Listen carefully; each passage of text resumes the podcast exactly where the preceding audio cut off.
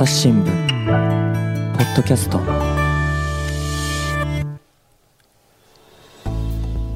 朝日新聞の神田大輔です、えー文化暮らし報道部の太田雅彦記者からですね、えー猫の話を聞いていきます。太田さんよろしくお願いします。はい、よろしくお願いいたします。はい。でまあ、あの前回もですねルールお話を伺ってきて最後ですねあの遺伝性疾患のですねお話になったんですけれども、まあ、ただですねえーこれね、すでにえーこのポッドキャストでお話をたっぷりとしていただいているところではあるんですが、いや、聞いてませんよという方もまあ、当然そその通りです。いらっしゃると思いますので、ちょっとあの簡単に振り返りたいんですけれども、はい。これ、どういう問題があるんでしたっけ、あのーまあ、犬も猫もその特有の遺伝性疾患というのが出るんですが、うんうん。猫の場合、やっぱりその今、問題になっているのが、その純血種の猫で13年連続人気ナンバーワンの座にいるスコティッシュフォールドなんですね。うんうんうんで、圧倒的に、まあ、純血種としては人気が高い猫なんですけれども、うんこの猫種猫種というのは、まあ、遺伝性疾患の専門家に言わせれば、猫種というよりは病気の猫であるという話なんですね。うんこれ、何がどう病気なんでしたっけ、あのーまあ、スコティッシュフォールドのフォールドのところが、その、まあ、折れ耳なんですね。折れ耳の意味なんですね。うんうんうんだから、耳が折れて、丸顔で、まあ、ちょっと動作が鈍めの、なんか、猫ということですごく受けてるわけなんですが、この耳が折れるというのは、その、骨軟骨形成不全症というですね、うん。えー遺伝性疾患の症状の一つなんですよ。うんうんうんですので、あのまあ、この病気自体はその、まあ、重症化するとですね足にその骨瘤っていうか関節にうん骨の、えー、とコブみたいなのができてしまって、はいはまあ、痛みを伴いつつ動きにくくなるんですね。うん。でそういうその、まあ、生涯にわたって痛みが続く可能性のある病気なんですけれども、その猫の耳を折りたいがためにですねうん。折ることによって可愛くなってそのことによってより売れるので折るために、えー遺伝性疾患が出る組み合わせでの、えー交配繁殖というのを、まあ、ビジネス上やってしまってるっていう話なんですよね。でだからそういうふうにその遺伝的にわざわざそういうそのまあ疾患を抱えたままで、はい、そういうふうに繁殖させているっていうことなわけですよね。そうですわざわざ疾患を抱える猫を繁殖させてるんでうす。んこれはあのやっぱり本当はそんなことすべきではないですよね。もうだから専門家に言わせればやっぱりもう、そのみ折れ耳が折れてる猫のうん。繁殖というのはもうやめるべきだというふうに言うわけです。で私もまあ取材なんかでですね、うん。遺伝性疾患の問題に前向きに取り組んでいるペットショップもありますのであのスコティッシュフォールドをどうしてやめないんですかと。いうああ遺伝性疾患に前向きに取り組んでっても、スコティッシュフォールドは売る、そうなんですよね。あのやっぱり一番猫で言えば問題なんじゃないですかっていうふうに聞くんですけれども、あのやっぱペットショップの経営者が言うのはやっぱりお客さんが求めるから仕方がないと。うん。で病気であることはよその痛みが出ますよとかですね、うんいう可能性のあることはちゃんと店頭で説明をしてるんだけれども、うん。売れ行きは全く衰えないそうです。うん。これはどう考えたらいいんでしょうね、やっぱり消費者の方がまだそのあたりにちゃんと気づいていないっていうことですか？あのーそうですね、まあ、消費者が賢くならなければいけないというのは、まあ、大前提ですし、うんうん。やっぱりそういう、まあ、消費者側の問題でありつつも、やっぱり結局、繁殖、販売する側も、あのーここは勇気を持ってというと変な言い方ですが、うん。あの油断してほしいなと、うん。この猫種はうちは売りませんと。うん。繁殖を求めませんということをうやっぱ売る側繁殖する側があー決断してほしいなというのはえーちょっと心から思いますね。はい。うんこれね、まあ、最近はそのエシカル消費なんて言いまして、はい。まあ、ごくね、皆さんでも、ね、ご存知かなと思いますけれども、例えば服を買うにしても、ですねそれが一体どういうこうところで作られていて、どんな作られ方をしているのかと、はい。それは新疆ウイグルなのかみたいなところでですねいろんなことを判断する、でそれはペット、えー犬、猫にしたって同じことだと思うんですよね。はい。でそういうところに、でもだんだんこう感覚が皆さんね、えー敏感になってきているという流れだと、やっぱりこうね、遺伝性疾患をあえて持たせるっていうのは、これはねっていうところに早くね、えーなるといいですよね。いや本当その通りですね。はい、うんでね、あとね、やっぱりこう犬も猫も飼っていない私からすると、どうにも不思議なのが、ええ純血種ってそんなにいいんですか？あのーまあ、こうまさにこれ、まあ、消費者側の好みの問題なんですけれども、うんあのまあまあ、おっしゃる通り、雑種、うちにいる猫は雑種、まあ、元保護猫なんで、まあ、雑種なんですけれども、はいはい。あの雑種も全然、もちろんと大変可愛いですし、特に、うん。まあ、猫ってやっぱ犬と違って、あの純血種でもそこまで大きさとか形とか色に違いがないんですね。ごめんなさいね、まず大前提なんでしょうけれども、犬の場合は純血種と雑種っていうのはだいぶ違うんですか？えーというよりもですねまず犬っていうのは、うんうん。あの純血種の中でうん。大変バリエーションがあるんですね。へあの一説にはその同じ動物種の中で最もその、い大きさが違うあそうなんですか。大きさに違いがあると言われている。あのほ巨大な犬だとななんていうのかなその、まあ、そういうこと当たりますけど人より大きいような犬がいて、うん。で一方でトイプードルとかチワワとかななんていうかこう手で抱えられるような、はいはい、両手のひらに収まるぐらいの犬っていますよね。そう。ここれほどその同じ種で体格差があるってなるほどね、同なじ犬なかなかないんですね。ん。あ確かにそうやって言われてみると、猫ってそこまでの差はないですね。そうですね。だからそんなにその差がない中で、うん。どうしても俺耳がいいとかなんだろうなな。どうしてもなんか毛が毛足が長い子がいいとかっていうのはちょちょっとまあマニアックすぎると言ったらいいんですかね。あのまあ、うちの子、まあ、先ほど申し上げたように、まあ、元保護猫の雑種なんですが、うんまあ、これ、まあ、長毛種との雑種だったんで、まあ、長毛種で、まあ、もう本当雑種なりの愛嬌があって本当可愛いですけどね。うん。これね、だからね、まあ、あのペット、猫に限った話じゃないのかなと思うんですが、ええ。今やっぱりその例えば美しさとかですね、はい。可愛さとかの基準っていうのも、その人間でもですね、これは様々ですよと、ダイバーシティですよって話になっていて、でまあ、それぞれいろんな良さがあるよねっていうのが、まあ、だんだん当たり前になりつつあるはい。のに、この猫に関して、これはあの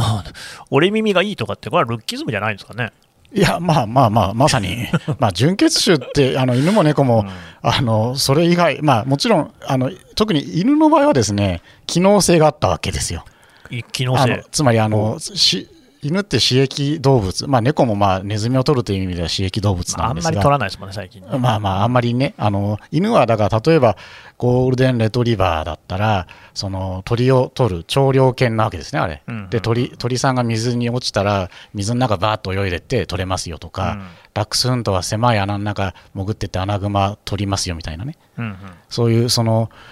人間がこの犬をどういうふうにつ使いたいかっていうことによって、形とか毛の足の長さを決め決めてきた側面があって、一一概にそのみルッキズムと言い切れない側面があることは 確かなんですが失、礼しました。猫の場合うんは別に長毛種の方がネズミを取るとかああ、なないわけですよ。あそれはそうでしょうね。まあ、ささ寒い地域に住んでて、外に住んでるから、まあ、猫のその長毛種の猫が登場していることは、それはまあありあるんですけども、そうは言っても、もう、見た目だけでやっぱりその開発してきちゃってるわけですねうん、純血種っていうものを。だから、おっしゃる通り、猫の方は、そのまあ、ルッキズムというか、その見た目重視すぎる。純血種を選ぶという行為がその見た目重視すぎるというのは言えると思います。あのーまあ、野良猫ってやっぱり雑種なんですかね。あのーあのつまり1代目誰かが捨てた場合、はいはいはそれはね。純血種の純だからなんでさっきうちのあのー猫さんが猫がその、うん長毛種かって言えば誰かが純血種長毛の純血種を捨ててそれが雑種になったから、あのー長毛種の雑種がいるんですけども、なるほどね、はい。そうすると、なんかよくね、町猫みたいな言い方をして、はい。例えばほら、屋根線なんてね、東京で有名ですけれども、はいはいはいはい。あの辺とかって、その風景の中に猫が馴染んでるみたいなのでね、写真をみんなで撮りに行くなんていうので、むしろこの町おこし的なことになったりしているっていうぐらいの猫たちって、でも実はみんな雑種でしょ、多分ほとんど。いやまあ基本的にはまあ雑種ですね。ですよね、はい。三毛猫とかって大体雑種ですよね、ああいうのって。まあそうですねまあまあ雑種というかまあ三毛猫ですね。三毛猫、はい。あれ、可愛いじゃないですか？いやそうなんですだからダメなんですか？その日本の風景というか、まあ、海外あの、うんそれこそあの岩合さんのああの番組だったりとかして世界中どこでもそうですけど、うんやっぱ風景の中に、うんまあ、野良猫が、まあ、雑種の猫がですね、うん野良猫がそのいるその溶け込んでるっていうのはやっぱりなんか人の気持ちを和ませるというか、うん。一つのそのなんだろうないい景色いいものとして、まあ、今まで捉えてきたと思うんですね一般論としては。まあ、ちょっとその辺その最後にちょっとなんていうかこう遠大なテーマというかですね最近ちょっとこの問題考えなきゃいけないんじゃないかなと思ってるのはやっぱこの外で暮らす猫の問題なんです。外で暮らすねあ家じゃなくってってことですか？はいはい。うん。あのーまあ、最前回ですねお話ししたように、そのまあ、今、殺処分を減らすために行われていることの一つが TNR、あのーほ捕まえ外で生きている野良猫を捕まえて、うん。不妊去勢手術をして元の場所に戻して一代限りの生を全うしてもらうという TNR 活動をはじめとする、うんうん。まあ、地域猫活動。で、あのープラスそのすでに飼われてる猫がいますよね。はい。でこの飼われてる猫についてはあの最近まあ環境省をはじめとする行政が積極的に普及啓発しているのは完全屋内飼育うん。というものなんです、うん完全屋内飼育。はい。あの家の外に出さずに家の中だけで飼いましょうと。つまありはい。はい。あのまあサザエさんの玉を想像してもらえばいいはい。はいんですが、あ、うん、あのサザエさんの玉ってあの家の中と外と自由に行き来して暮らしてますよね、はい。漫画の中で描かれているのは、そうではなくて家の中から出さずに飼いなさいとうん。いうことを、まあ、行政が今推奨してるんです。うんうんでこれらが徹底されるとどうなると思いますか？うんうんうん。わかりません。あのーつまり外に猫がいなくなるんですねああ、そうか、外の猫は、えーとまあ、基本的には虚勢をしていこうという話だから、はい。えー子孫はいなくなるわけですね。そうです、はい、で家にいる猫は家の中から絶対出さないっていうことは、そうか、外に屋根線的な猫はいなくなっちゃいますね。そうなんです、まあ、もちろんそこまで徹底できるかどうかと言われればなかなか難しいとは思うんですけれどもあのーほ実際に本当にいなくなるかどうかはさておきとして、でも実際にですね、そのこの間、ちょっと、この間っていうとまたダメなのかな、あの長崎のお曲がり猫の話を取材したあんですけどね、はいはいはい。あのその時にやっぱその取材をしてて出たのは、その長崎というのはお曲がり猫を、まあ、あのいろいろキャラクター化して町おこしをしようとやってるんですが、あの市民がですねその結果として、まあ、猫に関心を持ってですねやっぱなんか猫に優しく接するようになったんですねいいじゃないですか。でそうするとまあ地域猫活動が進むといいじゃないですか。結果猫で町おこしをしようとしたんだけど、うん。外で見られる猫が減ったとはい。おお、すでにそういうう印象を持ってる人がいる。はいでま、た別の取材でですねあの写真家の岩合光明さんにインタビューをしたんですけどもね、さっき聞こうと思ったんですけど、その岩合さんってのはこの人ですね。そうですそうです。あの、うん岩合まさんって番組も持ってるんですか？ああのまあまああのあのすみません猫好きの人 であのもう有名もうもう岩合さんと言った瞬間に分かるんですけど。本当に不勉強で申し訳ないんですけど、じゃあもう、そこからでしたかすいません。そ その界隈では有名な人なんですね。はい、もう岩合さんといえば猫です。あのまあそう。はい。あなるほど。ではい。その写真家の岩合さんにインタビューした時も、はいはい。やっぱりその多摩のように暮らす猫の姿が日本社会の中で見られな。くなりつつあるとうんいう話をしていました。うんうーんそうすると、だからもうその、えー、と外で、えーはい例えばふらふらと散歩してる時なんかに猫を見かけるなんてのはね、あの自分で飼ってなくってもそう悪くないなって思うものがありますけれども、そういうのがなくなっちゃう。そうですね。あの、まあ、神田さん、あの、だから、子供の頃、野良犬って見ませんでした？いやいや、よくいましたよ。ですよね。うん、でもそうか、最近そんないないっすね。ですよね。まあ、東京だからかもしれないけど、そうなんですか。だから、それと似た状況に猫が向かっていくんじゃないですかって話です。いやー、そういえば野良犬って久しく見てないなですよね。えってことは野良猫もいなくなっちゃう可能性ありますね。そうなんです。まあ、厳密に言うと、少し犬と猫とで事情が違っていて、うん、犬の場合、なんでこんなに徹底していなくなったかというと、はい。あの昭和25年に作られた狂犬病予防法という法律がありまして、うんうんうんこれ、まあよまあまあ、言葉の通り狂犬病を防ぐための法律なんですが、はい。この法律によって外をうろうろして犬がうろうろしているとですね捕獲して、ね。まあ、行政が抑留してうん。飼い主が現れなければ、まあ、処分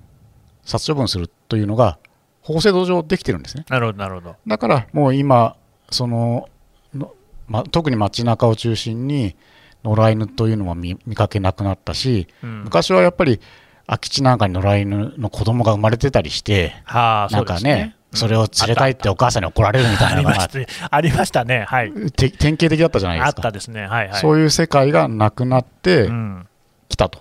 うーんなんか大体あの校庭になんか犬がね迷い込んできてみんなで大騒ぎみたいなのよくありましたけどね、よくありましたよねああもうないんだそういうのが、ないですよね今ねただね小田さんね、はいあの分かるのは僕もその、えー特派員えーとしてですね、ええ。海外に赴任するときに、はい。いっぱいいろんなですね予防接種みたいなのを打つんですけれども、ええ。その中に必ず狂犬病ってあるんですよ。ありますね。まあ狂犬病っていうのは恐ろしい病気だし、はい。えー海外の場合は日本みたいにね、うん。それほどその野良犬がいないってことではない国もいっぱいありますので、それに備えると。はい。いうことだから、まあ、そうして考えると、致し方ない面もあるのかなという気がしますね。そうですね、まあ、だから特に日本、まあ、狂犬病の話をこのまま知っていくのもあれなんですが、あの日本の場合は特にあの狂犬病の正常国、発生してない、もうそうですね撲滅できた国っていう前提があるので、うんうんあの犬については、まあ、法律的根拠があり、つまり法律的な根拠があるということは、法律制定の段階で、まあ、国民的な合意がなされたという。まあ、そういうことでしょうね。まあ、建前というか前提というののがあるわけです。ところが、猫って、この法律の対象じゃないわけですね。うん、確かに、そもそも狂猫病みたいなのも聞いたことないですし、ね、いや、まあまあ、猫も狂犬病になるんですよ。え、あ、そうなんですか？あの狂狂犬病というのは哺乳類全般になるもの全部なるんですか？はい、だからなそもそもなんで犬だけなんだっていう話はね。あるんですけどはい、まあ、まあ、これを、この話をし始めるこれ言い出すともう長く、また別の話が長あくなるので。ともう3本ぐらい取れそうな感じになっちゃうんですね。なるほど。で、まあ、ちょっと今日はそこは置いといてですね、とにかく猫の場合は別にその法律上、うん、外をうろうろしてたら、あの捕まえて、い外うろうろしちゃいけないっていう前提じゃないわけですよ。ということは、その法律制定の過程においてですね、国民的な合意がなされたっていうこともないってことですよね。そうです。だからなんか公的にその外から猫を減らそうという合意形成は行われてないわけですよ。うんうん未だかつて。法律っていうのはすべてその立法府においてね、ええ審議がなされて議論があってできるものですけれども、はいそういうことではなくって、今、猫は、野良猫はいなくなろうとしていると。そうなんですね。うん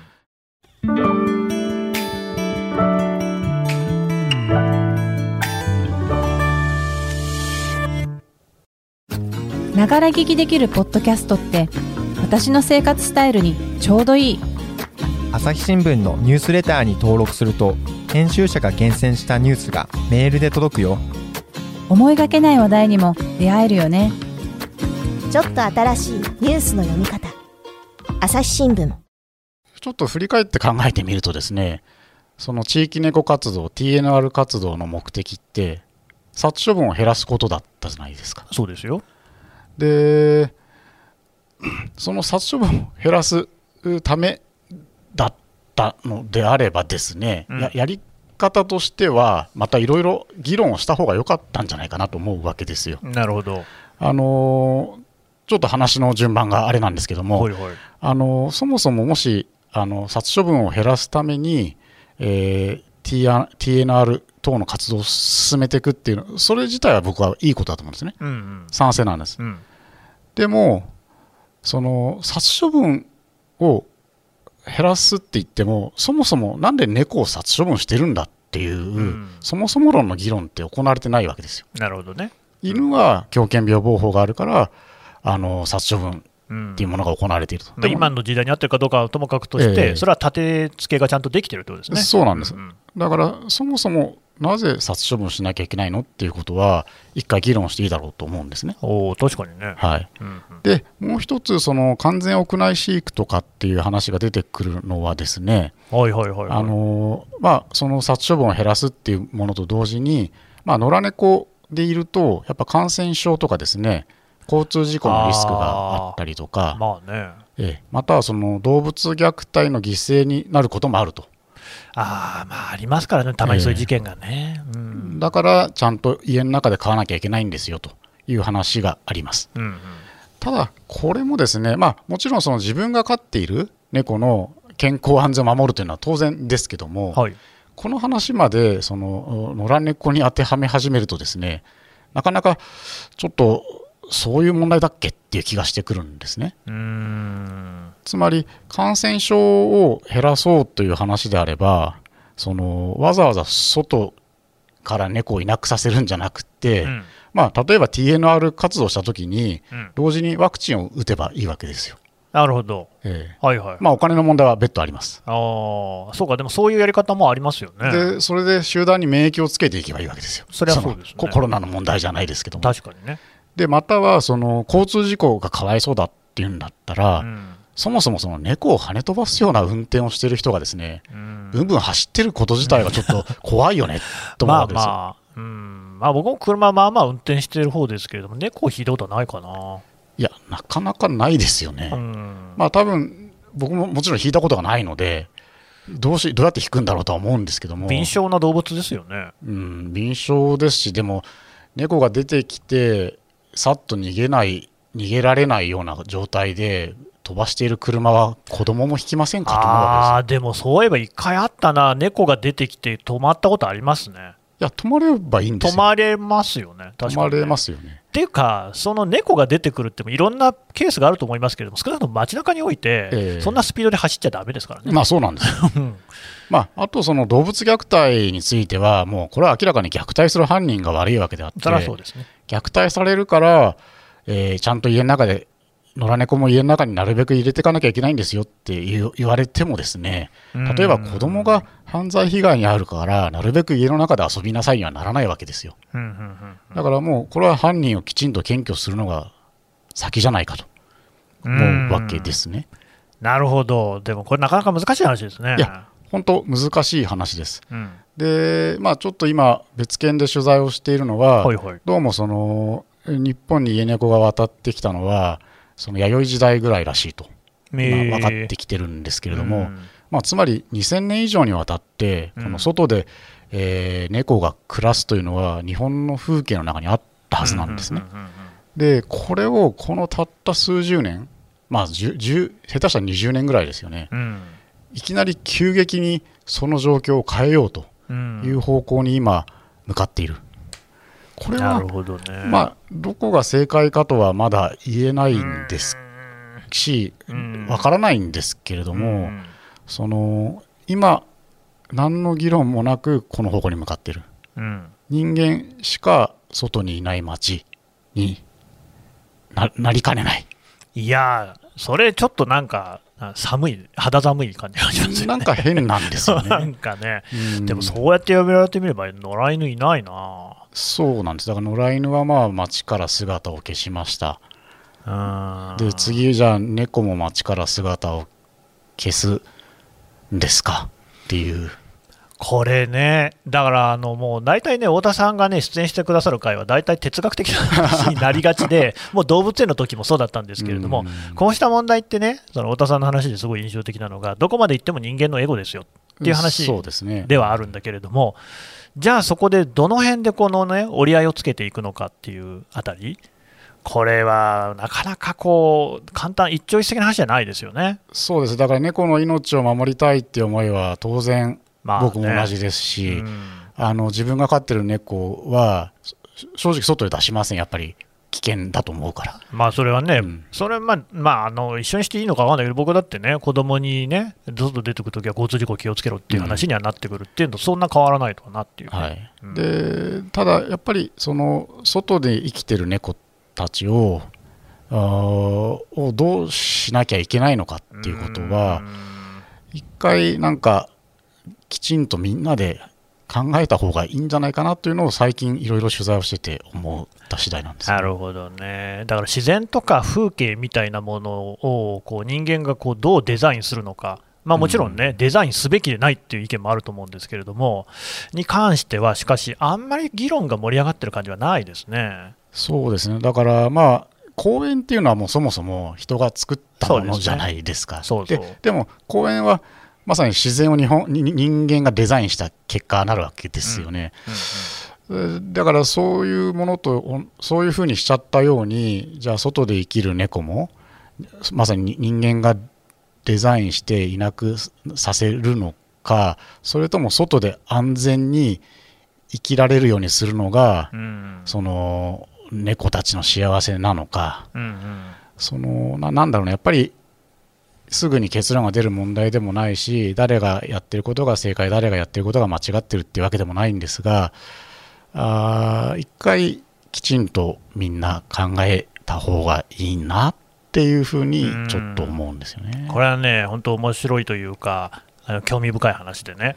例えば、あの熊の被害が増えてますよ、ええ。イノシシの被害増えてます、これは里山がなくなってきたからだっていうんだけれども、なんでなくなったかっていうと、やっぱり林業儲かんないみたいなのが一つあったりとか、えあと最近はですね地方に行くとソーラーパネルをめちゃくちゃ見るんですよね、はいはいはい。太陽光発電、これはもうあの JAGAS か補助金も出て、うん。そういうものがたくさん作られたからなんですけれども、耕作放棄地に置かれていることとかが多いわけですよね。はいはい。でそうすると、そのでも耕作放棄地にはですねいろいろな害虫が出てくるなんていうこともあったりして、近隣のお電波に対してはいろんな影響があるとか、まあなんかこういうこう問題って全部、風景、自然のデザインっていうところにえー来るのかなって感じするんですけれども、めちゃめちゃ哲学うん。的な話では、なんかこういうことの議論がしかし、みんな苦手なんじゃないですか。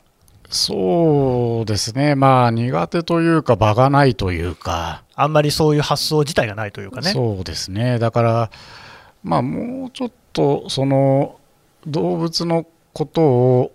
あきちんと議論する場っていうのを、まあ、環境省なりが、うん。あの環境省、ね、法律だけの問題じゃなくて、うん。まあ、環境省でも、まあ、なんだろう内閣府でも農林水産省でもいいんですけどななんかこう、まあ、メディアでもいいんですけどねそもちろん。だからそういうことをもうちょっと真剣にやった方がいい、うん。そうしないとああの今もう犬はいなくなりましたけども、うん。仮に猫が街中からいなくなってでも屋根線のそれこそあの風景良かったりとか尾道のあの風景取り戻さなくていいのとか、うん。なった時にまた猫を離すなんてことにはならないわけですよ。それはね、た多分ねならないわけですよ。ならないだろうし、うんそんなバカな話じゃないと思いますよ。そうですよね。今いるんだもん、だって。うんでも今は厳然として進んでっちゃってるからああそうですね。なんだろうなこれはっていうい。やでそういうその倫理の話が置き去りになると、やっぱりさっきのペットショップ繁殖業者じゃないですけれども、金が動くところが力が強くなるんですよね。おっしゃる通りです。あのね、これ、ん今でこそまだ、その、野良猫が産んだ子を引き取ったとかう、んあの野良猫を保護猫として迎えたとかっていう話が、あまだまだメインなんですよ。うん猫の場合はね。はい、犬の場合はもうそのほとんどなくなりました。はい、で、実はこれ行き着く先どうなるかっていうと、ペットショップが儲かる世界なんですよ。なるほどね。一生懸命愛護団体が努力してそう、ですね。外で暮らす猫をいなくさせたら、うん今度はペットショップが猫をその人に飼わせるその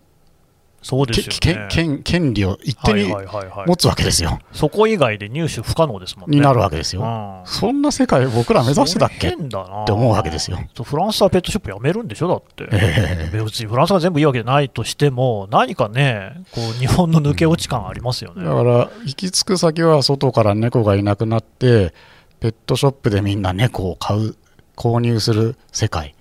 いやそれ目指してたっけなっていつかなった時に手遅れだよあっていうの多分僕は結構それは個人的には明確にディストピアだと思いますね。うんうんちょっとね、その辺のこう議論、まあ、あの議論が必要ということで、この番組を聞いた方はね、ちょっと自分でいろいろ考えていただけるといいのかもしれませんね。そうですねはい、きっかけになればと思います。太田さん、どうもありがとうございました。ありがとうございました。